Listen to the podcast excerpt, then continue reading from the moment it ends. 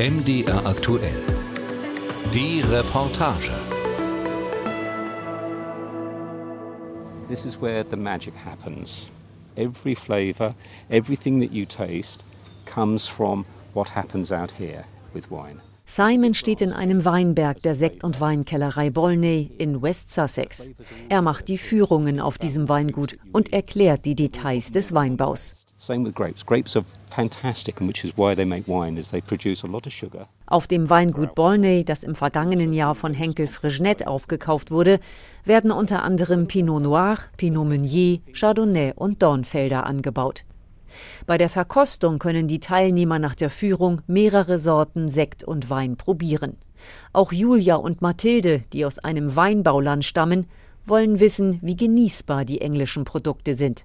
Den beiden jungen Frauen haben die Weine gut gefallen. Julia hatte gar nicht damit gerechnet. I was pleasantly surprised. I live in California currently. I, we come from Italy originally. Ich bin positiv überrascht. Ich lebe derzeit in Kalifornien. Ursprünglich kommen wir beide aus Italien. Wir besuchen zum ersten Mal britische Weinkellereien. Und ich kann definitiv anerkennen, dass es hier eine neue Szene von Weinkellereien gibt, die wirklich gute Arbeit leisten. Wineries out here that are doing really good work. Der Weinbau in Großbritannien, vor allem in England, wächst. Angaben des britischen Handelsverbands für Wein und Spirituosen WSTA zufolge gibt es auf der Insel inzwischen knapp 1000 Weinberge und mehr als 200 Weinkellereien. Die Anbaufläche hat sich seit dem Ende der Nullerjahre mehr als vervierfacht. Salut. Auch Julie, die in der Nähe des Weingutes lebt, ist nach Bolney gekommen. Ihr hat bei der Verkostung der Rotwein gut geschmeckt. Noch viel mehr wird ihr aber wohl der Rosé in Erinnerung bleiben. The rosé has changed my opinion on rosé. Der Rosé hat meine Meinung über Rosé verändert. Ich habe Rosé nie gemocht, aber dieser war wirklich gut. Das ist entzückend, dass das britische Weine sind. Ich hätte nie im Leben gedacht, dass mir ein britischer Wein schmecken könnte. Der Klimawandel mag fürchterlich sein, aber für die Weinindustrie ist er wohl gut. So maybe climate change might be awful, but perhaps for the wine industry it's good. Das ist tatsächlich ein offenes Geheimnis. Die Bodenbeschaffenheit ist in Südengland ohnehin für den Weinbau geeignet und die Temperaturen sind inzwischen in etwa so, wie sie in der Champagne vor 100 Jahren waren. Die Branche geht ziemlich offen damit um, vom Klimawandel zu profitieren. Simon, der Tourguide in Bolney, meint, If you think about the fantastic vintages that have occurred across Europe. Wenn man an the die fantastischen Weinernten in Europa denkt, die es in den vergangenen Jahrzehnten gegeben hat, dann waren das Jahre, in denen alles gepasst hat. Das waren außergewöhnliche Jahre. Und das Klima und das Wetter, das wir nun in Großbritannien bekommen, geht in diese Richtung. Wir kommen gerade in den Bereich hinein, phänomenale Weine zu machen. to make phenomenal wines. der Klimawandel ist spürbar. Im Sommer 2022 wurden auf der Insel erstmals Temperaturen von über 40 Grad gemessen. Acht der 14 Regionen in England wurden von der Umweltbehörde zu Trockengebieten erklärt. Im Sommer 2023 dann der nächste Rekord. Der Juni war der wärmste im Königreich seit Beginn der Wetteraufzeichnungen. Dr. Freya Gary ist eine führende Wissenschaftlerin im sogenannten UK Climate Resilience Team des Nationalen Wetterdienstes Met Office. Sie beschäftigt sich damit, welche Folgen der Klimawandel für Großbritannien haben wird. across the UK as well, we're expecting a greater frequency of and, and more severe long-term droughts. Überall im Königreich erwarten wir eine größere Häufigkeit von Trockenphasen, die länger und gravierender sein werden. Und unserer Dürreprojektion zufolge werden die östlichen und südlichen Teile Großbritanniens die schlimmsten Trockenphasen erleben. Wir erwarten, dass Südengland angesichts des Klimawandels in den Sommermonaten sowohl wärmer als auch trockener sein wird. So we do expect that southern England is going to be both warmer and drier in the summer months under climate change. Den Modellrechnungen der Meteorologen zufolge werden die Winter wärmer und nasser, die Sommer heißer und trockener. Freya Gary Wenn man für eine lange Phase im Sommer weniger Regen hat, erhöht das die Wahrscheinlichkeit, dass der Grundwasserspiegel stark absinkt, was Auswirkungen auf die Landwirtschaft und die Ernte haben wird. Die Details werden davon abhängen, wie die Anpassung der Wasserwirtschaft aussieht, um mit der Trockenheit umzugehen. Water management practices are introduced to cope with the increased drought conditions. Der Klimawandel erhöht den Druck auf die Wasserversorger. Lecks zu schließen sei eine der wichtigsten Maßnahmen, um die Wasserversorgung der Bevölkerung sicherzustellen, heißt es von Ofwat, der Regulierungsbehörde, die für England und Wales zuständig ist. Ofwat betont, dass der Wasserverlust in England und Wales derzeit so niedrig ist wie noch nie seit der Privatisierung der Wasserwirtschaft 1989. Dennoch beträgt er immer noch 20 Prozent, das heißt ein Fünftel des Wassers versickert im Boden. 2021-22 waren das im Durchschnitt rund drei Milliarden Liter pro Tag.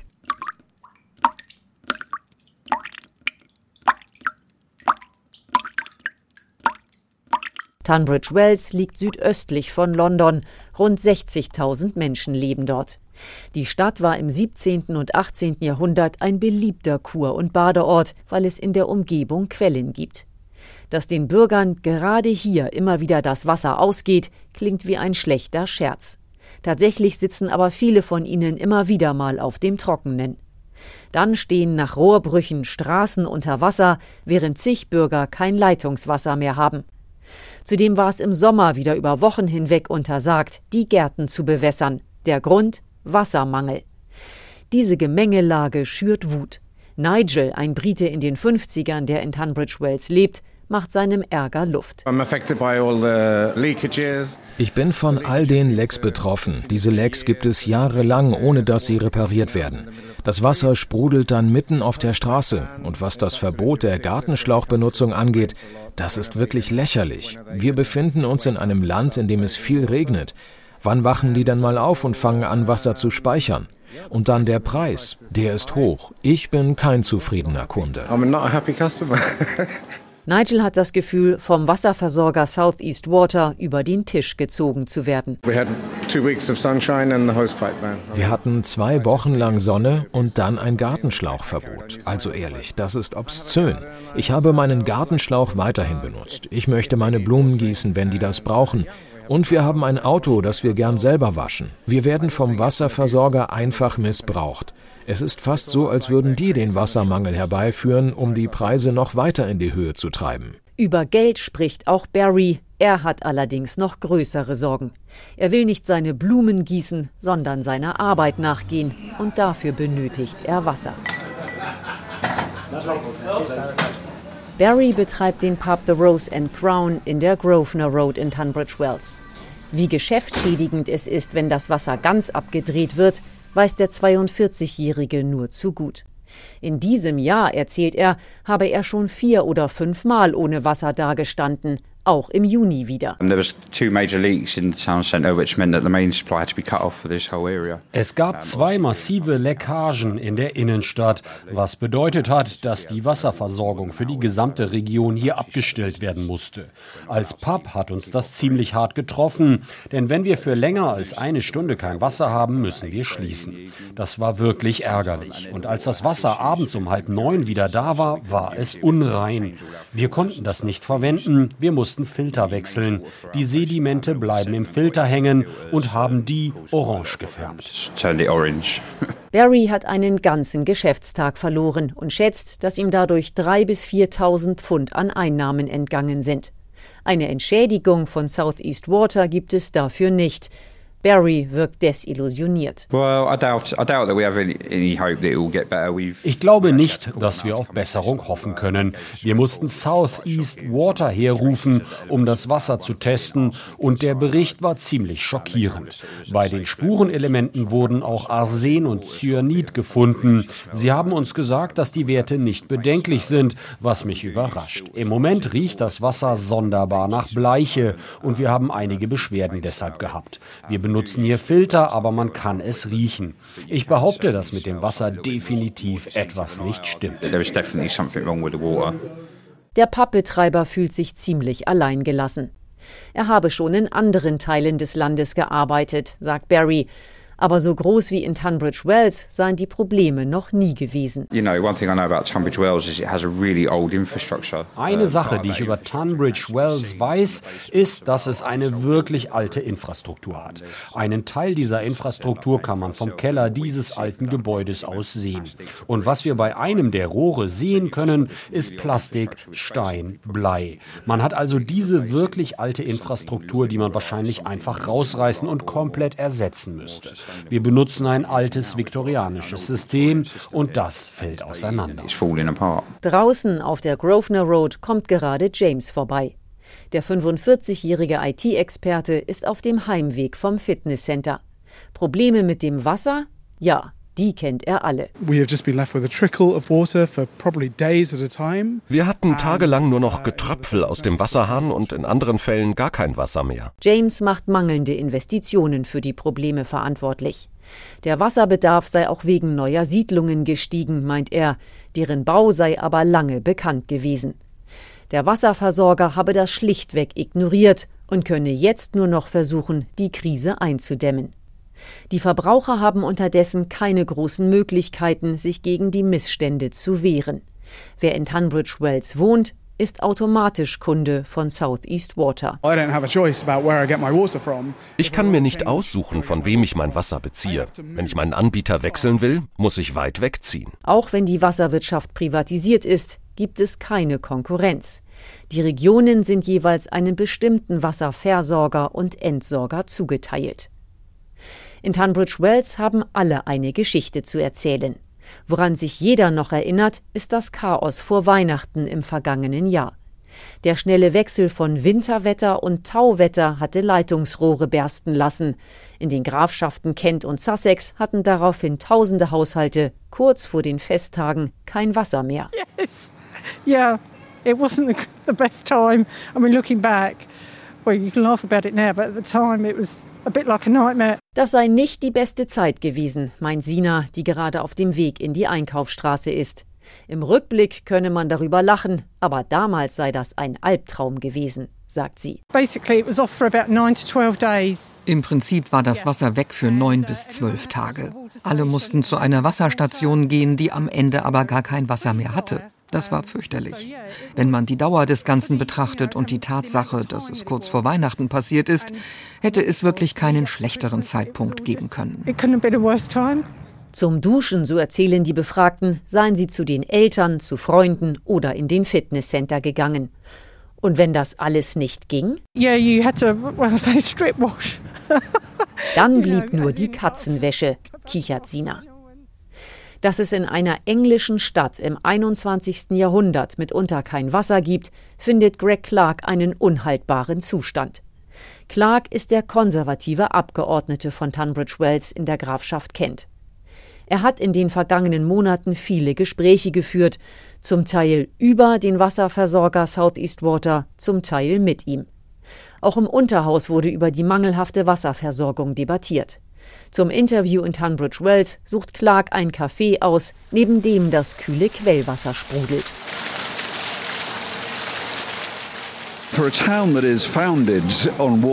Für eine Stadt, die auf Wasser gegründet ist, die Quellen hier wurden 1606 entdeckt, ist es paradox und äußerst ärgerlich, dass wir 2022 und 2023 zeitweise kein Wasser hatten.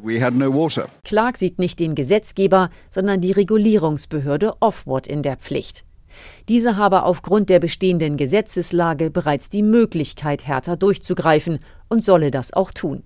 Wenn es nach Clark geht, müssen drei Dinge passieren. Als erstes muss Offward die Investitionen einfordern, die das Wasserproblem beheben könnten. Das ist das Wichtigste. Offward muss die Wasserversorger auffordern, schneller als geplant zu investieren. Wenn es um Konsequenzen geht, für das, was wir durchgemacht haben, gilt, es sollte keine Dividenden an die Muttergesellschaft geben, die genutzt werden könnten, um die Infrastruktur zu verbessern.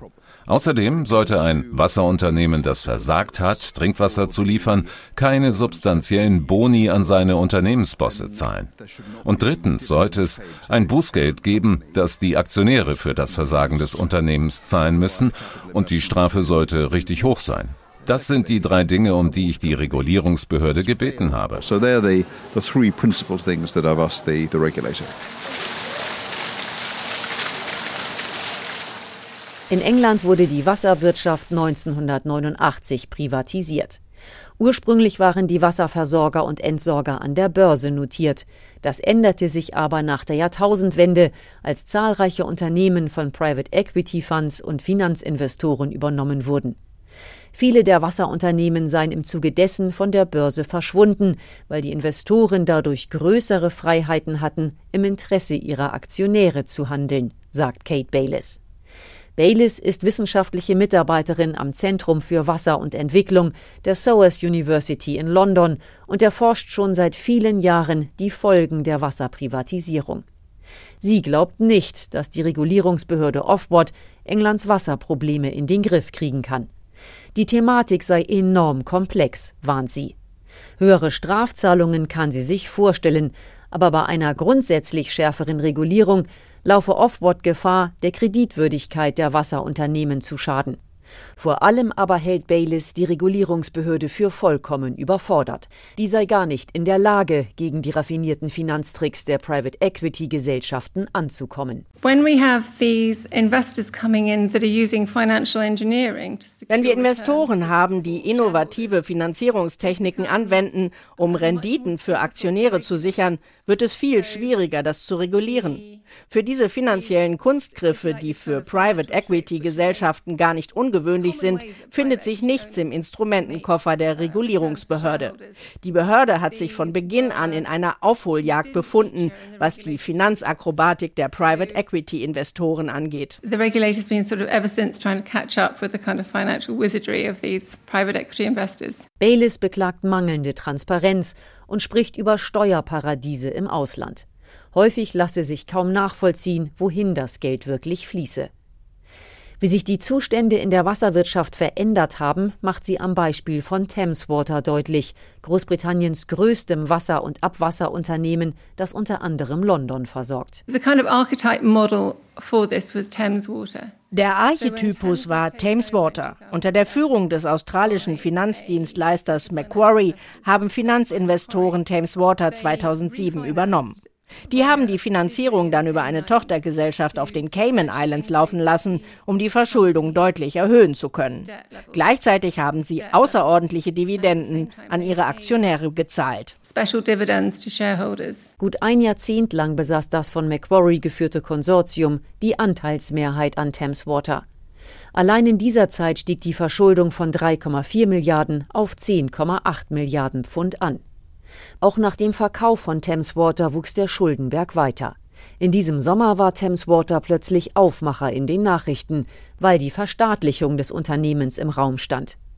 Der Wasserversorger ist inzwischen so hoch verschuldet, dass er mit der Regierung offenbar über eine zeitweise Übernahme sprechen musste.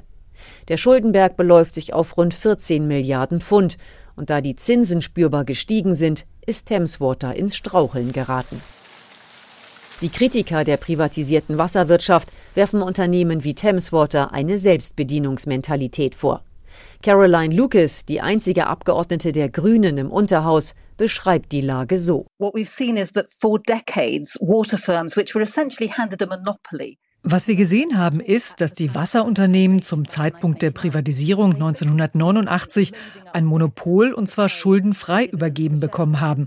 Und dann haben sie über Jahrzehnte hinweg Schulden aufgehäuft, um Dividenden an ihre Aktionäre zu zahlen.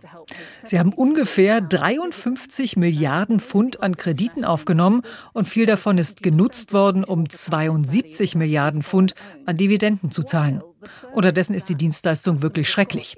Wir sehen Wasserunternehmen, die ungeklärte Abwässer in Flüsse und ins Meer einleiten. Sie haben es zugelassen, dass Wasser versickert im Umfang von 900 olympischen Schwimmbecken pro Tag. Und sie zahlen ihren Bossen Millionen, während die Rechnungen der Kunden schwindelerregende Höhen erreichen. Diese Rechnungen sind seit der Privatisierung um 40 Prozent gestiegen. Die Investitionen der Unternehmen sind dagegen um 15 Prozent gefallen. Dieses Experiment ist absolut gescheitert. Wir sollten den Bedürfnissen der Öffentlichkeit und dem Umweltschutz Priorität geben und nicht privatem Profit. Prioritizing public need and environmental protection and not private profit. Kate Bayliss ist keine Politikerin, sondern Wissenschaftlerin, klingt in Teilen aber ähnlich. Sie hält das System in sich für ungerecht. Sie verweist auch darauf, dass die Chefs der Wasserunternehmen sehr hohe Gehälter, häufig in Millionenhöhe, beziehen. The beneficiaries of this financing structure are die Nutznießer dieses Finanzierungsmodells sind Manager und Investoren, aber finanziert wird das alles über die Wasserrechnungen der Verbraucher. Und viele Leute haben damit zu kämpfen, ihre Rechnungen zu bezahlen, gerade jetzt angesichts der hohen Lebenshaltungskosten. Das ist also eine Umverteilung von unten nach oben, und zwar übers Wasser, ohne dass wir eine Wahl hätten. Das ist ein großes Problem im Hinblick auf die soziale Gerechtigkeit. It's a huge problem for social justice. Abgesehen davon fließt viel Geld ab. Die Zeitung The Guardian hat im vergangenen Jahr aufgedeckt, dass sich mehr als 70 Prozent der englischen Wasserwirtschaft in ausländischer Hand befinden. Zu viele Lecks und zu hohe Preise, das sind nicht die einzigen Probleme, mit denen die englischen Verbraucher zu kämpfen haben.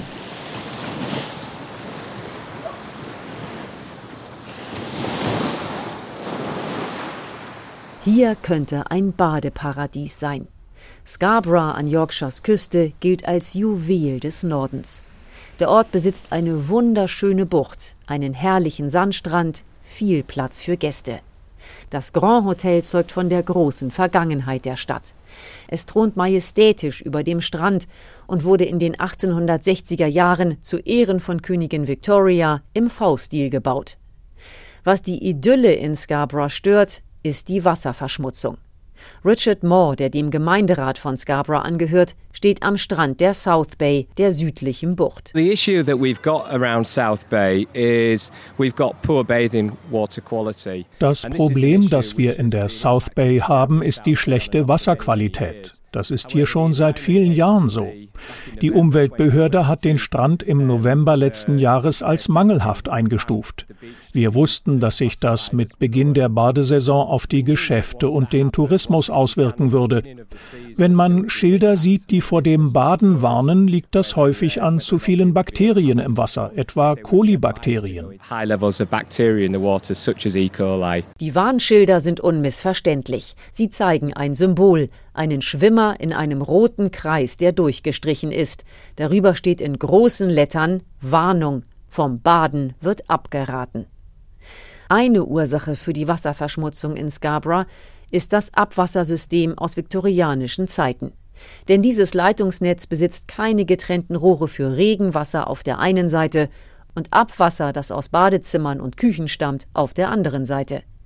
Wenn es regnet, kommt in den Abwasserrohren alles zusammen, und bei starkem Regen ist das System schnell überfordert. Damit das Schmutzwasser dann nicht in den Häusern aus den Toiletten herausquillt, werden bestimmte Ventile geöffnet. In diesen Fällen dürfen die Wasserunternehmen Abwasser ungeklärt in Flüsse und ins Meer leiten. Allerdings ist in den letzten Jahren überdeutlich geworden, dass Englands Wasserunternehmen im großen Stil illegal von dieser Möglichkeit Gebrauch machen.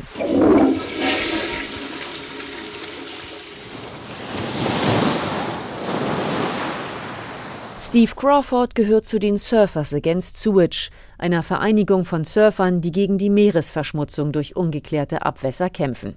Er beobachtet die Situation in Scarborough sehr genau.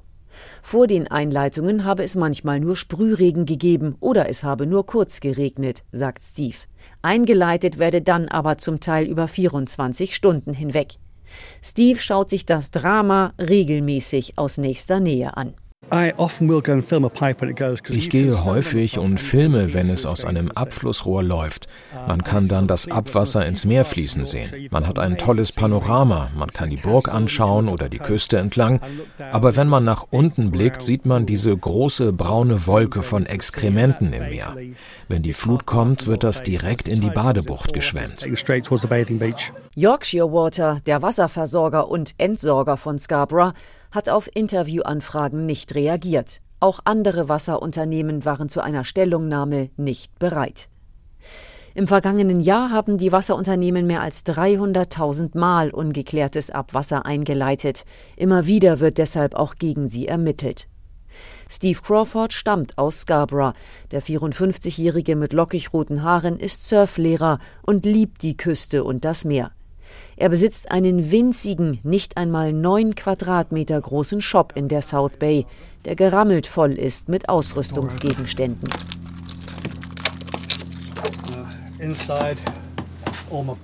Da drin sind all meine Surfboards und Paddleboards fürs Unterrichten. Aber mein Laden ist seit dem 6. Mai geschlossen. Als am Strand die rote Fahne aufgezogen wurde, habe ich entschieden, dass ich in diesem Jahr nicht arbeiten kann. Ich kann nicht mit Leuten ins Wasser gehen, wenn die Wasserwacht selbst das für zu risikoreich hält.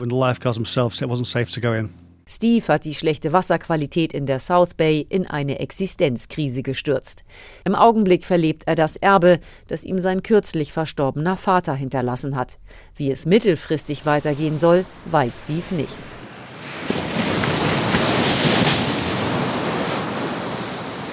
Die Sonne steht hoch. Es ist ein herrlich warmer Tag in Scarborough. Aber das Wasser lädt hier nicht zum Baden ein. Trotzdem gehen einige ins Meer. Jane, eine Mitte 50-Jährige aus dem Ort, kommt gerade aus dem Wasser. Sie gehört einer Gruppe von Leuten an, die regelmäßig schwimmen gehen, trotz aller Warnungen. Wir schwimmen jeden Tag. Das haben wir in den letzten drei Jahren so gemacht und uns geht es gut. Auch Samantha gehört zu den täglichen Schwimmern. Ich habe wirklich eine gute Gesundheit. Ich bin nur selten krank. Aber es ist schlimm, was hier passiert. Das kann ich nicht leugnen. Es ist eine Schande, dass sie ungeklärte Abwässer ins Meer leiten. Aber ich habe immer mit dem Meer gelebt und wenn ich nicht mehr schwimmen könnte, wäre meine psychische Verfassung schlechter. Trotzdem, es ist ein Jammer, dass uns diese Umstände aufgezwungen werden. Sorgen quälen auch andere. Weiter im Süden, in Whitstable an der ostenglischen Küste, sehen Austernzüchter ihre Existenz bedroht. Die Tatsache, dass der Wasserentsorger Southern Water ungeklärte Abwässer einleitet, macht ihre Ware fast unverkäuflich. Schaut man auf die Landkarte an, wie vielen Orten in England ungeklärtes Abwasser eingeleitet wird, sieht man im wahrsten Sinne des Wortes rot. Es besteht Handlungsbedarf, das meint auch der konservative Abgeordnete Greg Clark aus Tunbridge Wells. Ob Lecks und fehlendes Trinkwasser oder ungeklärte Abwässer. Es muss dringend etwas passieren. Dass die Lösung der Misere darin liegt, die Wasserwirtschaft wieder zu verstaatlichen, glaubt Clark aber nicht. Ich glaube, man kann darüber diskutieren, ob es richtig war, die Wasserunternehmen zu privatisieren. Aber jetzt ist das so. Ich bin nicht überzeugt davon, dass es eine gute Verwendung von Steuermitteln wäre, Aktionäre auszuzahlen, damit der Staat selbst Schecks ausstellen muss, um zu investieren. Ich glaube, es wäre besser, wenn die Regulierungsbehörde die Initiative ergreift und von den Wasserunternehmen verlangt, so zu investieren, wie es nötig ist.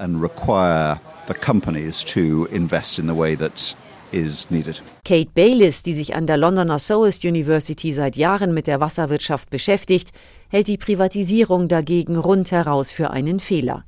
Nach dreieinhalb Jahrzehnten müsse man auch keine weiteren Erfahrungswerte mehr sammeln, sagt sie.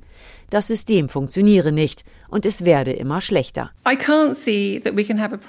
Ich kann nicht erkennen, dass wir ein privates Wasserunternehmen haben können, das im Interesse der Umwelt und der Gesellschaft und dabei auch noch vollkommen transparent geführt wird. Und es müsste das Vertrauen der Öffentlichkeit haben. Ich glaube, der einzige Weg ist, ein System zu entwickeln, das in öffentlicher Hand ist. Bayliss findet es bezeichnend, dass die Privatisierung der Wasserwirtschaft nach englischem Vorbild nicht von anderen Ländern kopiert wurde. In einer Meinungsumfrage des Instituts YouGov vom Juni 2023 gaben 69 Prozent der Briten an, dass die Wasserversorgung wieder vom Staat übernommen werden sollte.